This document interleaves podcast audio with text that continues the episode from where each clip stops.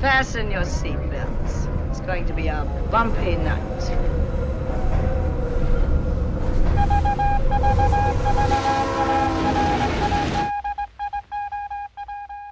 Pasajeras y pasajeros, eh, les damos la bienvenida a este nuevo episodio de Los Trenes en la Noche, eh, podcast de cine de, Juan Ramón Ríos y, y yo, yo, Fernando Jiménez, en el que hablamos de cine y cositas que nos llaman la atención de él. Eh, este va a ser nuestro nuevo saludo, lo decidimos, la vez pasada no nos salió, lo, lo intentamos Lo un par de veces, pero, pero pues bueno, eh, estamos de, de regreso, nos tomamos un pequeño descansito que ahora sí no avisamos, pero, pero nos tomó hasta por, por sorpresa hasta nosotros, pero, pero bueno, eh, regresamos con, con mucha información y muchas ganas de conversar eh, sobre esta película que vimos hace algunas semanas y, y- y nos emociona eh, mucho poder compartir ahora, que es Send Mod, eh, esta película estrenada el 8 de septiembre de 2019. Ahorita hacemos un comentario de eso, pero bueno, eh, se estrenó en el, Festival de Toronto el 8 de septiembre de 2019.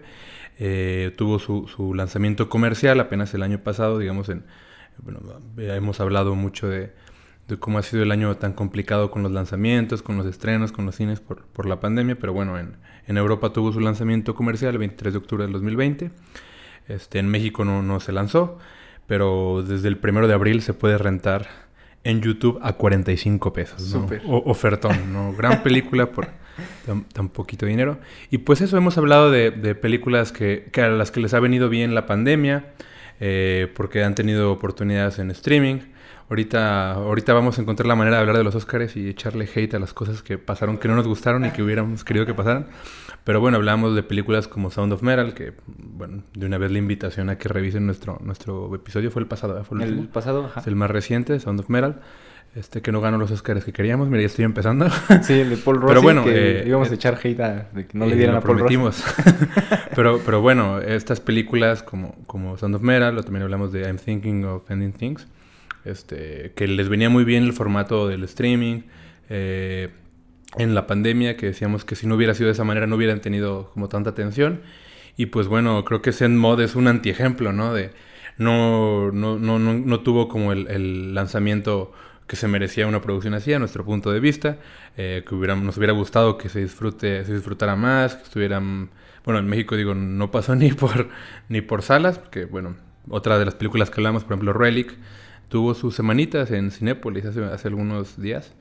Este, igual proyecciones muy, muy limitadas, que decíamos que quién sabe cuánto hayan recaudado en, en cuatro boletos de 48 pesos. Ojalá ya no, ya no cueste eso, ¿no? Pero bueno, Zenmod tuvo otro escenario y ahora se puede rentar. Y bueno, es la, la primera película de, de Rose Glass, este director y guionista. Bueno, porque también tiene los créditos de guionista y no los comparte con No nadie es más. guion original. De ella, este... eh, y bueno, no sé si Ramón tengas algún comentario sobre Rose Glass. Pues solo como la, como la información como de la directora, es este su, su ópera prima, su primera película. Y algo de lo que quería platicar con Fer al respecto de la realización de la idea, del desarrollo del guion. Eh, en varias entrevistas ha compartido que en su paso por la escuela de cine empezó a, idear el, el argumento de, de Saint Maud, eh, pero que primero lo estaba haciendo como... Y a mí me suena como algo muy de cuento y por eso les digo que lo quería platicar con Fer. Eh, o sea que su idea inicial era de este personaje que tiene una voz en su cabeza y pues que dice que esa voz en su cabeza es Dios, ¿no? O sea que esa era la idea así como primigenia, la semilla de la película y que pues poco a poco en el desarrollo del guion fue abandonando como esta cuestión como más este pues sí como de intercambio dialógico interior y pues ya más bien se convirtió como en un en un este en una conversación como de una sola vía, ¿no? Que bueno, en la película ya quizá llegaremos a comentar eso, hay un solo momento en donde sí hay como una especie de contestación de, de, de respuesta a esta, esta conversación que era la idea original de la película, que siempre hubiera como esta voz en la cabeza contestándole, ¿no? Eh, pero pues que terminó en, en, en este como monólogo interior más bien, como esta voz narradora, que pues es ella misma hablándole a Dios, ¿no? Y contándole este, al respecto de las expectativas que parece tener para ella y, su futuro.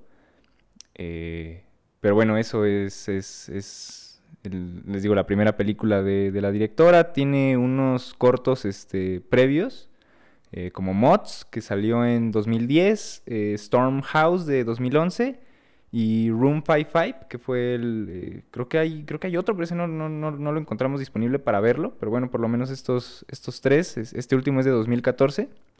Y, y bueno, que les decía a Fer que pues parecen como, como más bien como ejercicios de estilo, como búsquedas, este, pues ahí como en la cuestión de... Tareas de la escuela, ¿no? Así como una cosa del profe de geografía. Sí, o sea, precisamente Ajá. como de desarrollo del manejo de los espacios, de la interacción de los, de los actores. Es curioso que los dos primeros, este de Mods y de Stormhouse, no tienen diálogos, son completamente, son como cortos de 10, 15 minutos y transcurren solamente por medio de las interacciones entre, entre los protagonistas, pero no hay ni un solo, no hay ni una sola línea de diálogo. Sí, como en esa precisamente como búsqueda como de, de cómo contar con solo la, la imagen, ¿no? Y que creo que también en Sign Out hay, hay algo de ello en, en- esta presentación del personaje y de sus espacios y de cómo, cómo ello expone su mundo interior, que pues bueno, también eh, hablaremos de eso. Este, pero bueno, ella, es, es Rose Glass, la, la directora, la guionista. Bueno, mencionar también nada más rápido este, a- al director de fotografía, ya en este repaso que hacemos como del crew brevemente. El director de foto es Ben Fordesman, que veíamos que tiene créditos en la, en la primera serie de capítulos de esta serie de Netflix del 2017 de The End of the... eh, no sé si podemos decir... Fucking, Fuck, fuck, fuck. The End of the World. Why is no one stopping? Probably because you've got your tits out. No one stops the weirdos except other weirdos. Do you want to lift? Come on. I am going to be so fucked off if we get murdered. Que a mí me encanta esa primera temporada. Sí, yo, yo no he visto la segunda, pero la primera es- Y, y no sé por qué, pero fíjate, bueno, ya que estamos platicando que- y tenemos tiempo para hablar. eh, yo conozco mucha gente que, que nos pasa exactamente lo mismo y me llama la atención, porque creo que en sentido narrativo la, la primera temporada cierra la historia. Claro, claro. Y como que no me quedó la sensación como de querer De ver que más. necesitabas Porque más. sentía que terminaba muy bien. Me pasó con Toy Story 3. o sea, yo no he visto la 4 a la fecha porque me da esa sensación. Y entiendo que a mucha gente le pasó con Star Wars, ¿no? Sí, digo, claro, bueno, claro. digo, cierro este paréntesis innecesario que Paréntesis. no tiene nada que ver de lo que vamos a hablar. Ajá. Pero bueno, paréntesis breve, porque pues sí hay que echarle amor a The End of the Fucking World la primera temporada, por lo menos, que es la que conocemos y sí nos gusta mucho. Y bueno, el director de fotografía estuvo trabajando, trabajando allí. El editor es Mark Towns eh, y él tiene esta película de The Ritual. eh, The Ritual. eh, es una película de 2017, original de Netflix, dirigida por David Bruckner. Eh, y también por ahí vi esta que no hemos visto, pero es una película que se llama Ip, eh, como Eva, eh, es de 2019 y la dirige Rory Kindersley. Pero me llamaba la atención, o sea, como esta que parece como una es- suerte de especialización en proyectos eh, de, de terror como tal, ¿no? Como en, en el género. Y que pues por el ritmo que tiene Mod en el montaje, pues creo que sería curioso como, como ver estas propuestas así, pues de horror como más templado, ¿no? Que le llaman como más este de cocimiento lento y como estas categorías que se les, se les están colgando como a, a varias propuestas de, de horror no las había escuchado y me encantan. ¿eh? ya sí las voy a decir yo también. Pero bueno, de, de eso de, seguir a lo mejor por ahí también como las propuestas de- del editor. Eh, y bueno, pues nada más también eh, mencionar de paso a, a la diseñadora de producción, que es de nombre que me va a salir mal, que es Paulina Reskowska. Te iba a decir, si quieres lo digo yo para que me salga mal a mí, pero creo que lo, lo hiciste mejor de lo que le iba a hacer yo. Eh, y bueno, en esta pre- precisamente o sea, lo- la mencionamos porque pues es una película que creo que tiene, o sea, la manera en la que presenta los espacios, el, el- el campo de, de- de la película es, es como, como interesante, importante para, para su desarrollo. Y bueno, la diseñadora de producción, Paulina, ya trabajó con Madonna eh, en un video de 2019, eh, en este video de Batuca. It's a long way. It's a long way. It's a long day. It's a long day. Lord of mercy. Que no es Rihanna, pero... Digo, spoiler, vean nuestro capítulo pasado donde En donde... le echamos un corazoncito al video de Rihanna a- Work. a Rihanna. Pero bueno, Pero bueno, cierro el paréntesis que nos sigue distrayendo. Y, y también eh, vi que trabajó en esta película Sensor, es una película de este año, 2021, de Prano Bailey Bond, una película que no, no hemos visto, pero que ya trae hype y que bueno, pues este... Si, A lo hay- le- si hay chance, a lo mejor la pasamos acá por, por los micrófonos, este, para ahí tenerla en, en el ojo. Eh, pero bueno, ya para, para hablar Eh, como tal de la bueno, peli. este, siempre nos dicen que nos tardamos mucho en esto, pero me encanta y creo que nunca lo vamos a dejar de hacer porque creemos que es importante visibilizar Claro. al crew, ¿no? Que es parte de lo que se olvida a la hora de, de que revisamos cine y demás. Y bueno, este, del reparto, este, protagonista Morphy Clark, que yo creo que con esta película ya, ya metió un golazo como en, en- en muchos sentidos, en el cine de género. Eh, y se va a hablar de esta película, quiero pensar que, que mucho tiempo. Morphy Clark interpreta a Maud, la, la protagonista. Tiene créditos en, en esta última versión de The Personal History of David Copperfield. Tiene Orgullo, Prejuicio y Zombies. Participó ahí. Eh, Eternal Beauty con, con Sally, Sally Hawkins y David Tullis, que también le hemos echado cariño al actor desde acá. Eh, participa en esta serie de, de HBO, His Dark Materials. Y tiene créditos, bueno, vendrán en, en la- esta nueva serie del Señor de los Anillos. Pero pues no va a ser nada, protagoni- Ah. nada protagónica, sino este... De hecho estaba viendo como revisando la lista de créditos y todo el mundo tiene ocho capítulos que entiendo que va a ser como lo que dura la primera temporada y, y ella solo aparece en dos. Bueno, eh, es decir, hablamos de una este, actriz que pues tiene pues, mucha experiencia en televisión, pero que tampoco ha tenido un papel que, que la haga destacar y, y, pues bueno, yo creo que ya lo tiene, ¿no? O sea, Sí, en acá. mod, este, Sí, a- así rápido también en estos pa- paréntesis, yo la vi y fue la única razón por la que la vi. eh, Después de que vimos en Maud, este, me eché esta de Drácula, Drácula. de la BBC, que igual son tres capítulos y ella solo sale en el primero es este Mina, el personaje de, de Mina Harker. Que la serie pues está así como, como interesante, como en esta especie de, de actualización de la historia de Drácula ya en, en Millennial, pero bueno, este...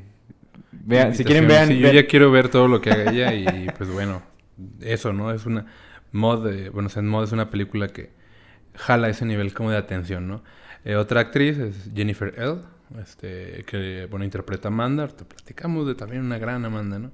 Pero bueno, Jennifer L. tiene, eh, también tiene como tiene mucha carrera, muchas películas, anoté las que se me hicieron más significativas, como que aparecen las primeras dos de las 50 sombras de Grey, Sas. y también en El discurso del rey, en La noche más oscura, la, la, Ah.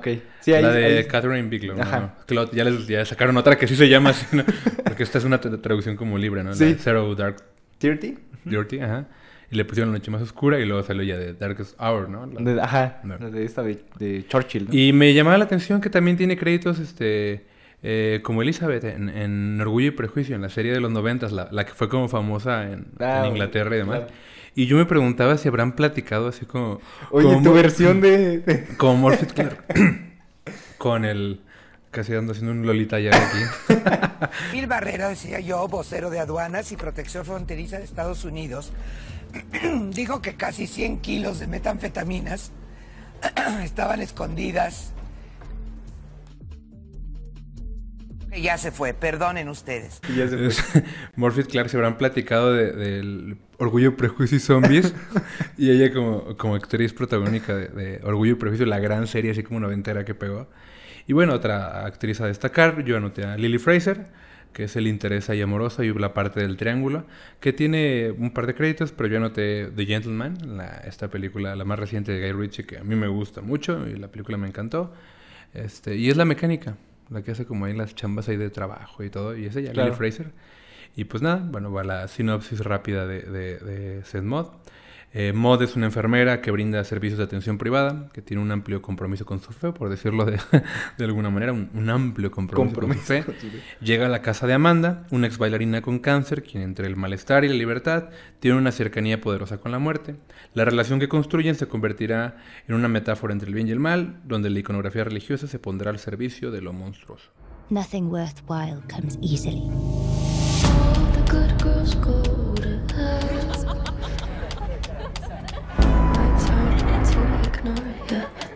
say I didn't want you.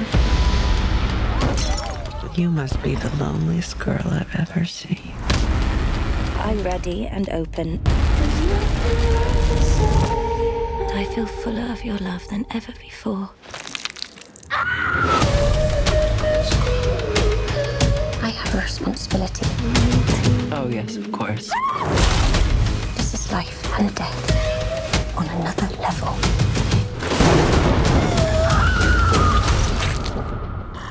If I'm getting it all wrong? All the good girls go to hell. Sas. No sé ni cómo empezar. Zen Mod no, no- nos encanta. Es una película eh, muy extraña, muy oscura. Eh, yo leía, y digo, para empezar a hacer la discusión, a lo mejor en polémica y así. Pero bueno, nosotros nos encanta porque, bueno, uno de los objetivos de este programa, este podcast, era hacer una revisión del, del llamado cine de género, o que, este, bueno, que así se le apoda. Y leía un- una crítica por ahí que me gustó de, de Mark Kermode, que, que a mí Ah, me, me super encanta. Mark ¿eh? Kermode, ¿no? Mark Kermode, y él dice, aunque, aunque sea pitcheado como una película de terror, eh, con momentos realmente terroríficos, él dice, yo soy el primero en aceptar que hay cosas eh, terribles que te dan así, como que te despiertan cosas, que solo el terror, ¿no? Y él dice, no me parece una película de terror, es una película sobre la soledad y que tiene uno de los corazones más tristes que he encontrado, ¿no? Y bueno, creo que es una, una gran manera como de empezar a pensar Zen Mod. Es una película súper, súper triste, ¿no? Y que tiene mucho que ver con la portentosa actuación de... De Morphy. de- yo, yo- me olvidó su nombre, es que es muy extraño, no sé cuántas Morphits conocen. Creo que hacemos este chiste como seguido de tantos como países que, que, que viene la- de, de- de de que viene gente que se dedica al cine. Pero bueno, Morphy Clark eh, hace un personaje, bueno, seguramente vamos a hablar muchísimo, pero eh, que entre el silencio, entre lo que no se muestra, en lo- entre lo que no se dice, y eh, crea un, un personaje vastísimo, ¿no? Gigantesco. Y desde la economía, ¿no? Así de, de- Yo me acuerdo mucho cómo empieza la película, ¿no? Que está en la cocina, a punto de irse al trabajo, de llegar el primer día con Amanda, y está como rezando, y en la manera de rezar, en la manera como de, de comer, así en la cocinita chiquita. Sí, las primeras imágenes que vemos son precisamente como esta, estos super planos detalle como de un, que es la sopa, luego vemos, ¿no? Pero pues que en ese momento así se ve solo como el detalle ahí como borboteando esta sustancia que habla como de su mundo interior, ¿no? O sea, como de estas expresiones eh, externas en los objetos, en lo que la rodea. Esta, la situación como tan, tan austera de su departamento, así pequeñísimo, ella como ya en una situación como hasta bien monacal, ¿no? Así, este, todo este austero, todo este no tiene televisión, no tiene este como y que precisamente hablando como con estos contrastes so- es lo que hace como la dinámica del personaje, ¿no? O sea, ella tan despojada de todo, tan monacal y de repente llega con, eh, con Amanda que es Que es el contraste, ¿no? Totalmente. De hecho, así como, no lo había pensado, pero así los primeros segundos de la película, yo me pregunté si era de época. Claro, Así como que, así como claro. que dije, estará basada como en los 60, en ese momento, ¿no? Así Sí, como sí, que me hizo dudar. Pero no, precisamente esa casa, ese departamento tan chiquito que, que aun cuando se regresa poco, yo creo que todo momento en el que se regresa a ese set eh, es como muy significativo lo que hay, ¿no? Te- Ahí tiene un altarcito que, bueno, pues digo, ya, ya hablando de la carnita de Zen Mod, es una... eh, genera una, una lectura bien interesante de la fe, del misticismo, de la religiosidad, de la espiritualidad, que, que nos hace la trampita ahí como de, de parecer que se trata como de- del catolicismo, ¿no? Pero yo creo que es todavía más grande, más interesante. Eh, yo, no sé, he revisado como top 5 de películas como de, este, como de, de- de catolicismo, no sé qué, salen como el del padrecito, siempre sale como... el exorcista. ¿no? El exorcista, sí, pues, obviamente es el primer lugar siempre. Pero también piensan como la- el rito, Ah, claro, The claro. Rite. ¿Por qué esta película El Rito? I can't hear. Why this film? Why The Rito? Hmm? The Rito. Oh, the right, why? Ahorita que... Fue de rito. Ahorita, de ahorita rito. que este, en, en Anton- yo estoy feliz por ahorita que dijimos que a ver cómo, cómo le echábamos odio, yo no lo logré. ahorita me acordé de que pues qué chido que Anthony Hopkins se llevó su, su Oscar y que ni estaba, estaba como en su casita ahí tranquilo. así, ah, Ajá, gracias. y que sé que le iban a... Están los memes, ¿no? De que le iban a despertar y... Ah, Pero sí, eh, o sea, hablando de esto de, de que sobrepasa, ¿no? Como un sistema de creencias así como específico. eh, o sea, el, propio personaje de, de Morphy hace eso, ¿no? Eh, a mí me llama la atención en este momento en el que se le escapa como su cadenita. La toma Amanda y es así como de, ay, hola, y está ahí como jugueteando. Y le dice, este, ¿quién es tu santa que lleva ahí en su medalla, no? Y dice, no, es María Magdalena. Y, ah, no sabía que hacían, este, medallas de, de ella, ¿no? Y no, pues lo pedí por internet. Y así como en un gesto que podría ser como, como que podría sepultar, ¿no? Así como la, la profundidad de su fe, ¿no? Así como de, ay, ¿qué, ¿qué, tan devota puede ser si está pidiendo como sus meditas por internet? Pues que en realidad yo creo que habla como... De lo contrario, ¿no? Ajá, de qué, tan, qué tan importante es como, como su fe. Y su búsqueda, ¿no? Que no va como por los mismos, este, como por los caminos habituales, ¿no? O sea, no es como parte de una... Y, y que luego eso se contrasta, creo, con la parte en la que ya eh, le dan el libro de William Blake, en el que decía de que, pues, este personaje no estaba como, eh, como sometido, por decirlo de alguna manera, así como a los cánones de una religión en específico, este, sino que vivía su espiritualidad, pues sí, de maneras eh, particulares, ¿no? Y que, pues, es precisamente lo que está, lo que está atravesando eh, el personaje de Mod, sin estas búsquedas que pues se salen por completo de, de- sí, de lo, de lo canónico, pero que su potencia y su intensidad es indiscutible. Y, y creo que ti- tiene como, o sea, yo siento que la, la- la directora nos pone como una trampa, así que en la que caemos todo el mundo, de vendernos a Mod como, como así panista prohibida, este, pero a niveles así como, porque llega ella a, a- a la casa de Amanda, Amanda es un personaje eh, súper interesante también, gran actuación, eh, pero bueno, es una, decíamos, una ex bailarina, pero bueno, ya como ex bailarina, en, en una fase muy avanzada de, de cáncer, este, fuma, este, toma, hace fiestas. Sí, o sea, este, exactamente lo contrario, ¿no? Esto de los contrastes. No teme como en, como en disfrutar su cuerpo, disfrutar este, los llamados excesos. Ahorita lo digo a propósito, ahorita por algo que quiero comentar, pero porque, bueno, este, es un interés de la directora generar como este contraste y yo creo que es como parte de las grandes tesis como de, de, de Maud, ¿no? El significado de esos, de esos dos lugares. Eh, y que bueno, en esa química que hacen eh, nos, revela como, como, bueno, en, cierta medida, eh, la dirección a la que nos quiere llevar la directora. Y le di- digo que es trampa porque, este, bueno, a partir de la, no, más de la mitad de la película, ¿no? Como poquito adelante de, de la, de la mitad, eh, nos muestra que aun cuando, cuando Mod nos parecía, este, digo, tiene una escena lindísima que a mí me encanta, creo que por, no sé, todavía como por los 40, 50 minutos de la película, que es la primera vez que da gracias como por la comida cuando está con Amanda. Ah, no. Y- Lo- o sea, el rezo que le dedica a ella. Sí, es- es, justo, es- justo de ese. Eh, porque bueno, ella, entre, pues, como, como dijimos al principio, eh, ella cree que tiene, está como una comunicación más cercana con Dios que otras personas, siente que ella tiene una misión este, muy específica, eh, que también, bueno, digo, eso está en el tráiler, se ve que, que algo le pasó en su, en su vida, bueno, en, en su vida laboral. Y que se va sugiriendo, ¿no? Con estos insertos. Sí, porque nunca está, nunca lo, lo muestran, Claro. así, no es como... Que es también como parte como de lo interesante ahí, Sí, como de de, la, la presentación. Ajá, o sea, de no, de no resolver como el trauma o el evento, este, pues que podría ser como lo que desencadenó Sí, su y ser. y- sí, nunca es parte de la historia como hacer ese descubrimiento ni nada, pero bueno, a partir de, de ese hecho que le pasa a Mod, eh, pues ella descubre que tiene como esa cercanía con Dios, ¿no? O ella cree, o este, y pues nada, ella toma la, la- la responsabilidad de salvar la vida de Amanda, ¿no? Claro. Que, que es una gran idea. Dear God, your presence graces the air, and soon everyone will see. Hi, you Maud? Yes, hi. It takes nothing special to mop up after the dying. You're prettier than the last one. But to save a soul, that's quite something. Bless Amanda's body and bless her mind, which is shrouded in darkness. When you pray, do you get a response?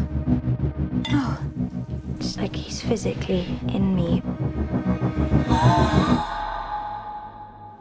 It's how he guides me. My little savior. Y en esta escena que comentamos, eh, da gracias por los alimentos, dice, habla, empieza a hablar de Amanda, dice, no, es que su cuerpo le, le duele ahora, te encargo su cuerpo. Y luego dice, por favor, te pedimos por la mente de Amanda. Que, y dice que está rodeada de oscuridad. Y se lo dice a ella y Amanda así como, ok, ah, ok. Y, y también como mencionando como las cosas como del cuerpo que le duelen, este, del padecimiento que está atravesando y de las cosas maravillosas que había hecho, ¿no? Como con su cuerpo. Y, o sea, creo que también está esta como, como esto del, del pasado del personaje, o sea, de que fuera como artista, vanguardista. Y ba- y bailarina, danza- sí. da- ajá, de, de la Este, danza. Bailarina que envejece, que pierde su cuerpo, ¿no? Que Es, Exacto. como de los- es el gran duelo como de, de la danza, ¿no? Como el momento en el que dejas de bailar. Y pues algo que, que este, ella encuentra Mod en algún momento como un libro, ¿no? De, de Amanda, así como Sí, sale sí, sí. y la ve y como que se Sus pósters también así como de presentaciones. Hasta estos momentos también así ya como del, del video, como en blanco y negro, como de una presentación. De eso que sí se ve como arte este, como contemporáneo, experimental. Y ahí a lo mejor como con algunos guiños a que se vea como macabro. Pero pues que en realidad está descubriendo como el pasado del personaje. Y, y en eso, ¿no? O sea, de, de- despojada de, de- su expresión completa, ¿no? Que era, que era el cuerpo.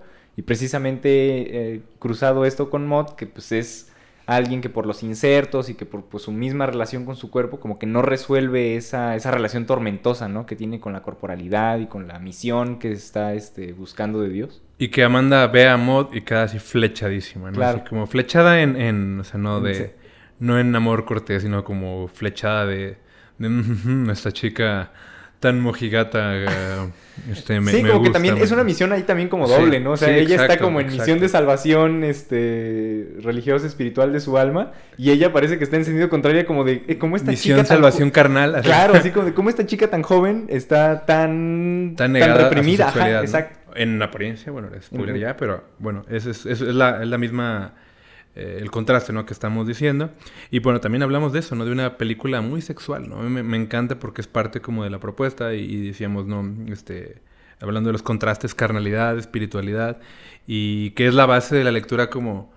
Pues como filosófica, ¿no? Así como de- de- del bien y el mal, ¿no? Y, y- y están Claro, representados en juego, ¿no? O sea, como en, como en hasta metáfora, hasta parodia, así como decir, Amanda es el mal Sí, claro, y es el bien, ¿no? Este, Sí, ¿no? Y esto como de, de frenar como el, el- O sea, como el- precisamente como esto de, de- de lo monástico, o sea, de, lo monacal, del, sí, retener, este, someter los excesos de la carne y eso es lo que te va a llevar como una experiencia más elevada de este, tu relación con lo divino, con lo supremo, con- como lo, lo quieran decir.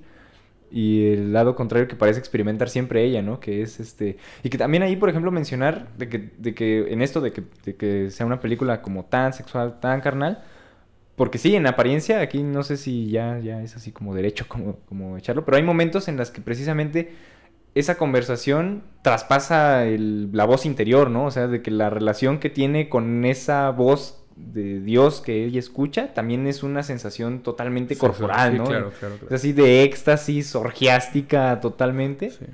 Este, es de- quizá como de los fotogramas así como más, es increíble, ¿no? Hasta creo que estuvo como en una revista, lo voy a buscar a la portada de la revista y la voy a poner por ahí en redes sociales, pero este momento en el que cae así como, así como en situación totalmente ya fuera de sí, en éxtasis completo, con el cabello, este, hacia atrás, sus manos sobre la cara, tirada ahí como en la alfombra, y que pues es esta imagen así como, muy increíble, que ahí está su Y que es relación parte con como de la tesis como súper polémica e interesante, ¿no? Que el, el éxtasis religioso es éxtasis sexual, ¿no? Y, y lo manejan como, los de lo plantean de una manera eh, eh, interesante, que cu- cuando está al lado de Amanda, que, que decimos sostienen como toda la estructura dramática de la película, digamos, hace un- ahí es cuando participa Lily Fraser, que es como el interés sexual de, de Amanda. Triángulo. Y, y Mod se da cuenta así como, ay no, esta, ¿qué cosas está haciendo esta Amanda, no?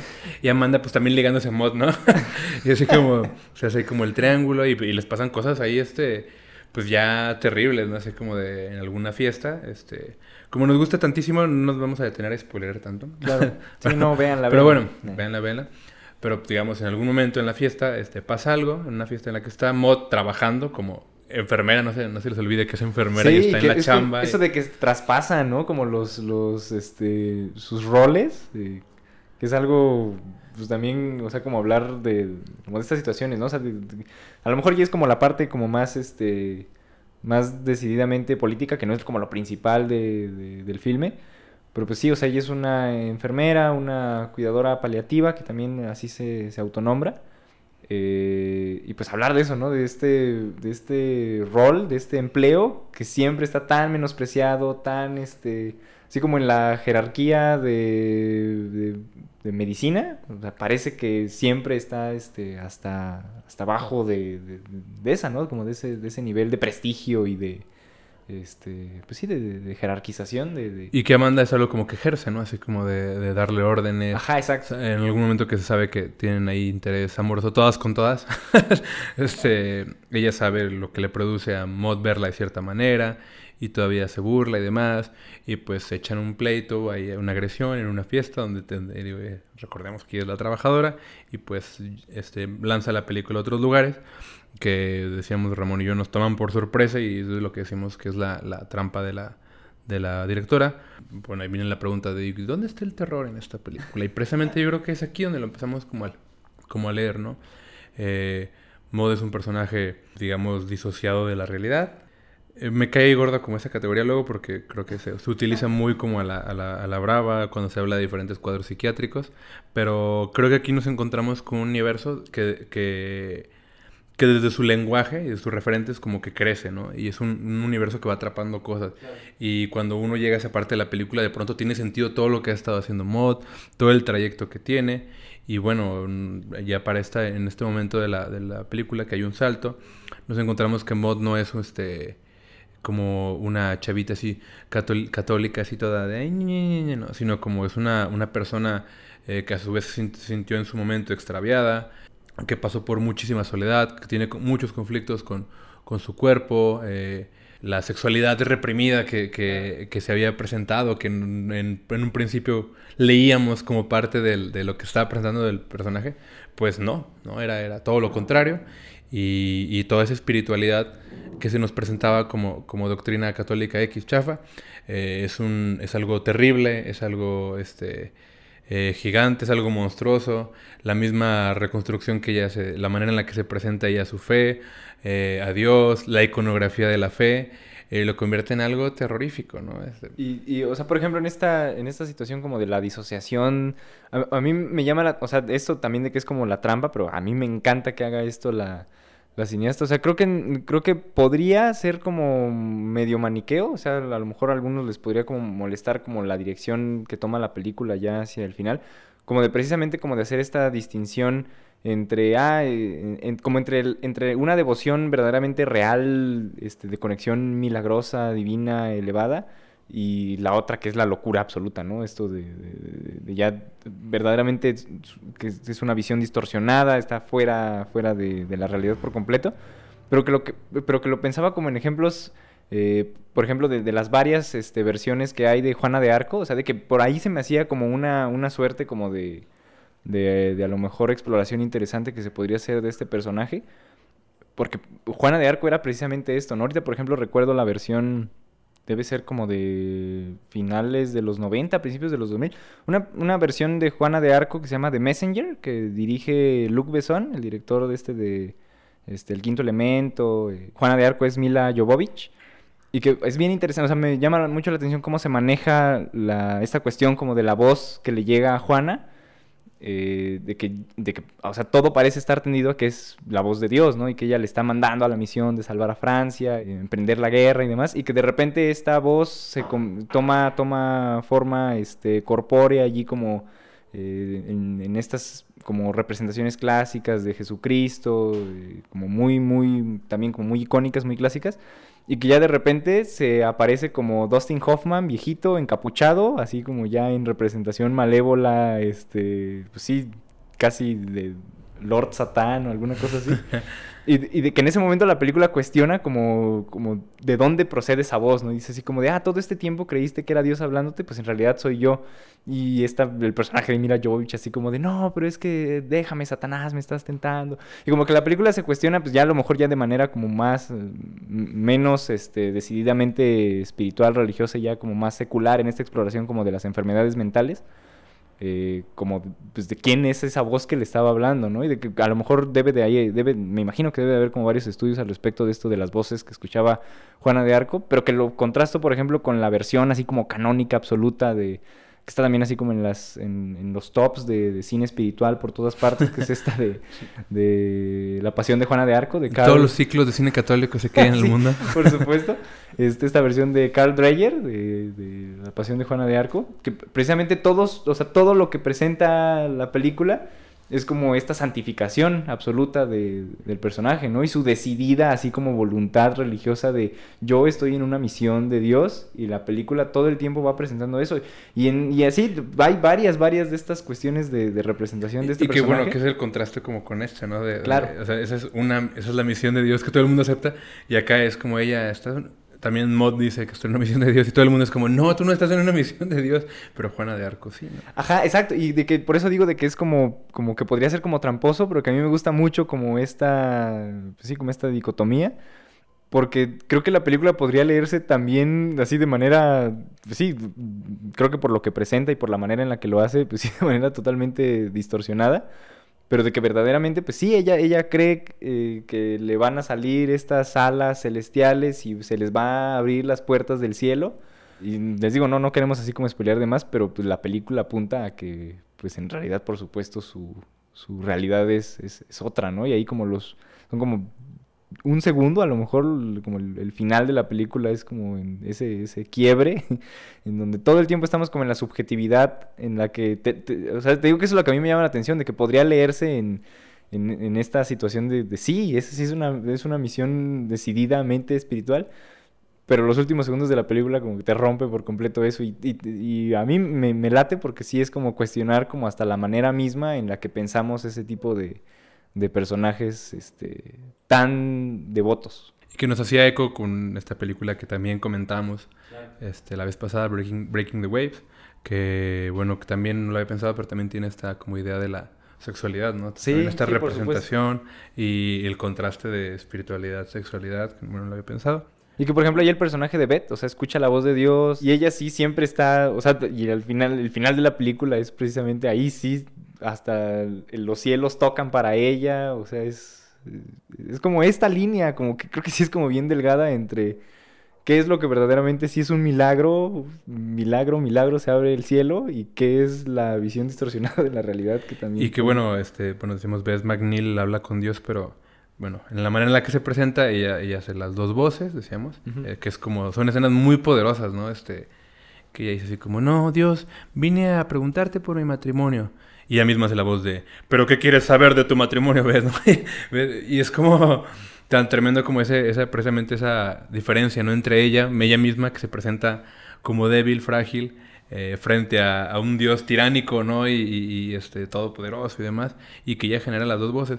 Y en, y en bueno, este, mm, súper recomendación rapidísima de estos eh, contactos con Dios que estábamos platicando antes de empezar a grabar, este, el cuento de, el milagro secreto de Borges, donde precisamente un escritor tiene la oportunidad de hablar con Dios, o bueno, más bien de ser escuchado por Dios, y bueno, a punto de ser fusilado, le dan un año para construir una obra.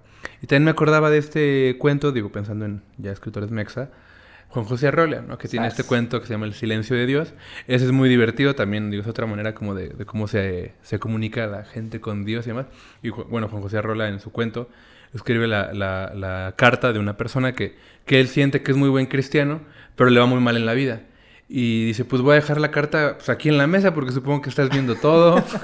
no, no se te puede esconder nada. Y le empieza a decirse como, no, Dios, es que pues yo pues voy a misa y todo eso que dijiste que hiciéramos. y no te quiero presionar, yo sé que tu voluntad. Y hace una revisión también muy interesante, ¿no? Como de, de para qué le hablaríamos a Dios, ¿no? Y, y- y, bueno, pensando en, en Zen Mod, en esta espacio que construye de comunicación con lo místico, con lo elevado, eh, pues digo, son cuatro maneras bien diferentes de pensar esa comunicación, ¿no? Desde digo, de Breaking the Waves, esta que decíamos de Borges, y en Zenmod que, eh, bueno, no quisiéramos spoilerar eso porque es un gran momento, pero eh, no se imaginan un dios que hable como el que habla en Zenmod, el- que tiene una escena muy, muy, muy breve. Y ahí como vinculándolo precisamente como este hecho como de los contrastes, o sea, creo que es una escena como construida que podría ser bien similar al momento en que habla Black Phillip en The Witch. Thou understand my English tongue?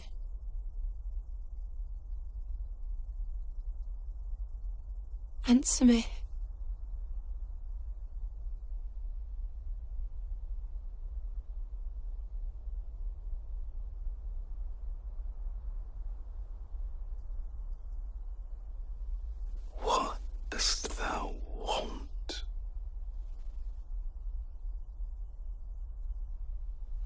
entrance they'll give. Wouldst thou like the taste of butter? A pretty dress?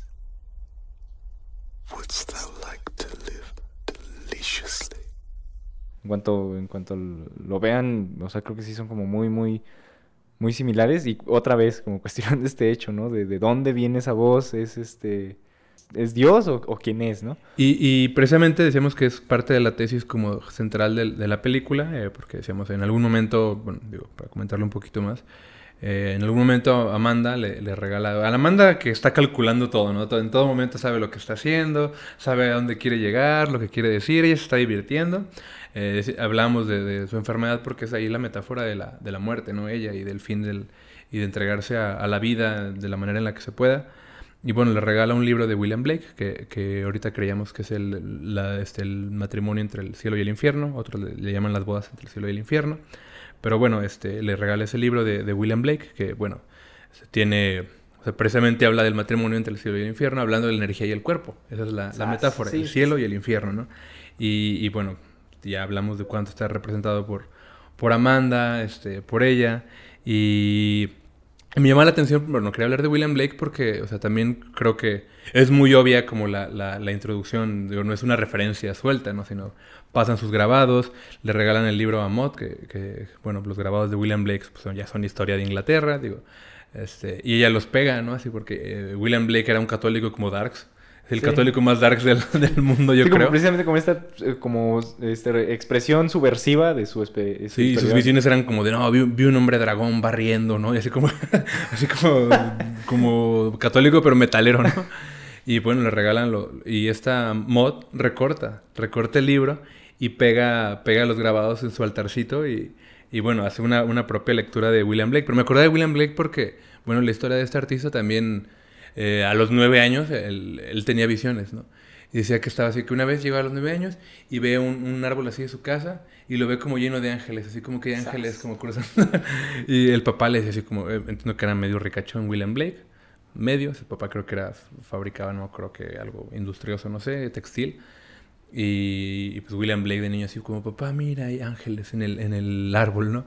Y el papá le decía así como, no, y la mamá creo que muy buena onda, así como que lo cuidaba y le dejaba que dibujara en la... Y que otra vez, ¿no? Son como estas que se insertan como dimensiones de realidad. Sí, que... y, y, por eso lo, lo, comento, ¿no? También otra, me acuerdo otra anécdota, bueno, de las que revisé como para que no se me olvidaran. Este, llega, está trabajando como la gente en su, les digo, no era pobre, tenía gente trabajando, y dice, entre los trabajadores, este, había ángeles ayudándole, sosteniéndole los brazos, y bueno, me, me llama la atención como el, el, el, el eco que produce como una persona, un artista que, digo, William Blake debe ser de los artistas más, más influyentes de, de, de, Inglaterra, digamos, pues este, el poeta favorito de Jim Morrison. Sí, sí, Esta película que, que, bueno, que es de mis favoritas de todo el mundo. ¿De, de Deadman? Deadman, obviamente. De, o sea, aquí mucho amor a, a, Deadman. Sí. No, no, sé por qué no había salido Deadman antes, Salió pero Deadman. amamos todo es, mucho todo, Deadman. Todo es perfecto en Deadman.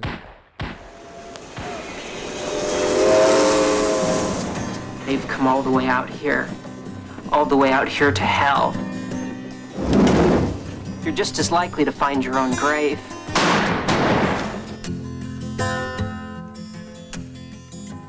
What name were you given at birth, stupid white man? I'm William Blake. And you are a dead man. La música de Neil Young improvisada con. Bueno. Vamos a hacer un. Ah. Vamos a hacer un, un especial nada más para hablar de Deadman. y yo creo, por ejemplo, también así cosas que me llaman la atención como el impacto cultural de, de William Blake. Este, un videojuego de acción muy darks, muy famosillo para la banda dark, dark, Darketilla. Eh, se llama De Devil May Cry, nombre ah, claro, más. Claro. Y bueno, el, uno de los personajes del último juego, que es un gran juego, es un, digo, para que se imaginen, ¿no? Así llegó hasta allá William Blake. Es un, es un chavito flaquito, muy, muy, muy así de, muy vestido de negro y todo. Tiene un libro en la mano y, y lee poema, lee versos de William Blake y cada que lee un verso de William Blake se aparece, bueno, invoca como una bestia para pelear, ¿no? Y, y estamos hablando de un juego que salió hace dos años, ¿no? Y pues bueno, ahora aparece en, en ZenMod, que creemos que, bueno, digo, a mí se me hace como la gran tesis, ¿no? Esta reconciliación de la, de la carnalidad. De la misma mod, así con, con ella, con, con este Amanda. Que bueno, que llega a puntos que no se imaginan, que, que creemos que les van a sorprender, que les van a encantar. Y pues que nosotros bueno, nos tiene sorprendidísimos. ¿no? Allí, ya para, para ir cerrando como un poco como todas estas ideas, Ahorita que dijiste eso de Juan, José Herrera, recordé que yo tenía como uno de estos separadores, así que tienen como, de, de esos que te regalan así como en sótano, en el Gandhi. Este, y, y, tenía una frase que estoy casi seguro que es de Juan José Herrera, pero a mí me gusta tanto que ni sé de dónde es, voy a buscar de dónde es la frase, pero decía algo así como, eh, y Dios flotaba sobre las aguas como un barco loco. Según yo es una frase de Juan José Rola, voy a, prometo que voy a buscar de dónde... No voy a ser de Vargas Llosa y nos estemos, y nos estemos equivocando. Espero que no. Pero es esto, ¿no? O sea, de, la manera en la que se expresa otra vez como esta cuestión como de la locura, de la distorsión y de sus cruces con la espiritualidad.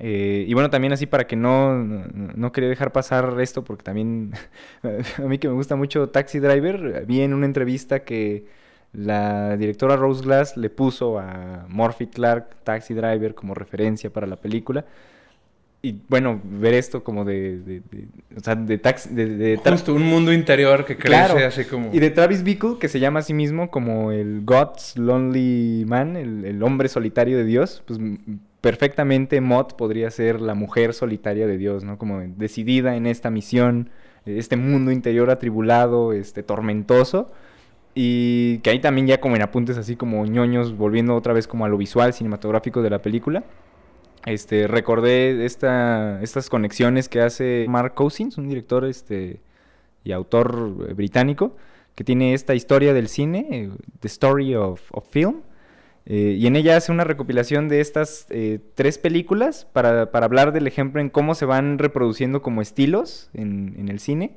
Es esta, de, esta película del 47 de Carol Reed con James Mason, se llama Odd Man Out. Luego esta otra película de Godard del 67, es este, dos o tres cosas que sé de ella. Y luego Taxi Driver de, Scorsese del, del, 76. Y presenta como fotogramas de estas tres películas eh, en el que hay escenas de una bebida, en, hay como planos, detalle de un vaso y su contenido, así como los personajes, como ensimismándose en el, en el contenido. Eh, por ejemplo, en, en, Taxi Driver es como bien recordado esta escena de... Es como un alcacelser, está como burbujeando también como la, la bebida. Y Travis está así como ensimismado en, en, esto. Y que a mí me llamó la atención porque también acá está como esta situación del, del personaje de Morphy, de Mott, tiene así como dolores de estómago, tiene también como su alcacelser, pero luego explota todavía más en la escena del bar cuando están eh, la, eh, como un huracán dentro de los vasos de cerveza, ¿no? Y que también, pues creo que son como expresiones, sí, de este, de este mundo que está, de, estas, de esta tormenta interior que está viviendo y que pues está ya este, eh, explotando, ¿no? A su alrededor en, en los objetos. Pero bueno, hacer como como pues esta conexión que pues sí no no no quería y que de ahí se podría ligar también ya, hemos hablado acá creo que también fue en la en el episodio pasado de esta película de Schrader de First Reform esta super película con Ethan Hawke también tiene sus propias exploraciones tormentosas espirituales este y que pues va ahí Schrader Scorsese como casi junto con pegado con varias de las cosas que que han hecho juntos y, y, que ahorita pensaba que pues, se podrían ver también también ver juntas estas estas dos propuestas este sería, sería y, y, bueno que no se nos olvide que bueno estamos este digo me aloqué con William Blake pero estamos hablando de una película que tiene sus, sus cuotas interesantes de sufrimiento claro. de tormento de sangre de violencia que sí. hace que todo el mundo celebre esta película como cine de género no este eh, no se nos olvide hay una, una presentación ahí muy interesante hay los efectos especiales alguien lo, lo, lo leí por ahí que, que, que, era lo que más le llamaba la atención no sé por qué toda la película todo lo que hay que decir pero pero se, se, se detenía mucho en eso porque hablaba de, de, de de, digamos, el plano diegético, ¿no? De, de, qué tanta armonía existía entre la presentación de los efectos especiales, que, digamos, no es una superproducción ZenMod, pero que funcionaba bastante bien todo lo que presentaban, eh, digamos, esta, esta elaboración personal psíquica de la, de la iconografía religiosa. Eh, y no, no, les queremos spoiler, pero digamos, hay fuego, hay sangre, hay tormento, hay, hay, purificación a, a, través del dolor. Este, y cuando se utiliza los efectos especiales, que son chiquitos, Mínimos. este, pero funcionan muy bien porque tienen mucho sentido con el mundo personal que se nos ha estado, se nos revela de mod, ¿no? Y, y pues creo que también es un, un, un, gran este un gran gol que metieron como para el cine de género y que por eso este quien le está viendo queda encantado. Justo que hablamos mucho de Mark Kermode, que nos gusta como crítico. Él empieza su crítica diciendo eso, y digo, somos críticas de 5 minutos, no nos echa 20 minutos como nosotros hablando del cast, pero él decía, empieza así como, bueno, voy a empezar diciendo que ya la vi tres veces, ¿no? Así como, y no, pues es una película que encanta, que tiene esta, eh, estas actuaciones tan, tan interesantes, que no son, eh, no son estrambóticas, no son, este, y, y en su honestidad funcionan a, a, la perfección. Este, está, bueno, pues está la super recomendación. vean Set Mod, creemos que les puede gustar muchísimo. Yo creo que este eh, también cuando, mira, se me, olvidó decirlo, desde el principio lo quería decir, pero cuando hablamos de la directora, ¿no? Este, sin querer hemos revisado como muchas óperas primas, eh, muchos actores, actrices que, que, decíamos tienen una carrera este, un tanto silenciosa, en papeles secundarios, y de nuevo nos lo encontramos, ¿no? Otra película que llega de ninguna parte, no es una película que todo el mundo estuviera esperando y que, que ha dejado a, a, todo el mundo bastante contento, el, la audiencia, la crítica, y pues bueno, este, sabemos que por la pandemia y demás fue un, un, un lanzamiento este, complicado, pero bueno, está a 45 pesos en YouTube. Super. O si no, como lo puedan ver, pero re la recomendación está y, y creemos que, que, les puede encantar Zenmod. Y pues ahí yo creo que vamos. Pues yo este... creo que con esto nos despedimos. Eh, este, está la invitación a que vean el resto de nuestros programas. Eh, esto fue Zenmod de la directora Rose Glass. Rose Glass. Este, y pues bueno, eh, yo soy Fernando Jiménez y me acompañó mi querido Juan Ramón Ríos. Y bueno, les mandamos muchos. Eh, ahora ya también ya, ya, estamos así como en tiempo total, pero ya la otra ya prometemos este, pasar comentarios de, de, de los que nos han mandado este en nuestra nueva sección, ¿cómo la llamamos, Fer? Le pusimos buzón ferroviario, no me acuerdo, ya lo, ya lo comentaremos, no lo hacemos bien, pero este, nos escuchamos en el próximo programa este, y vean Zenmod.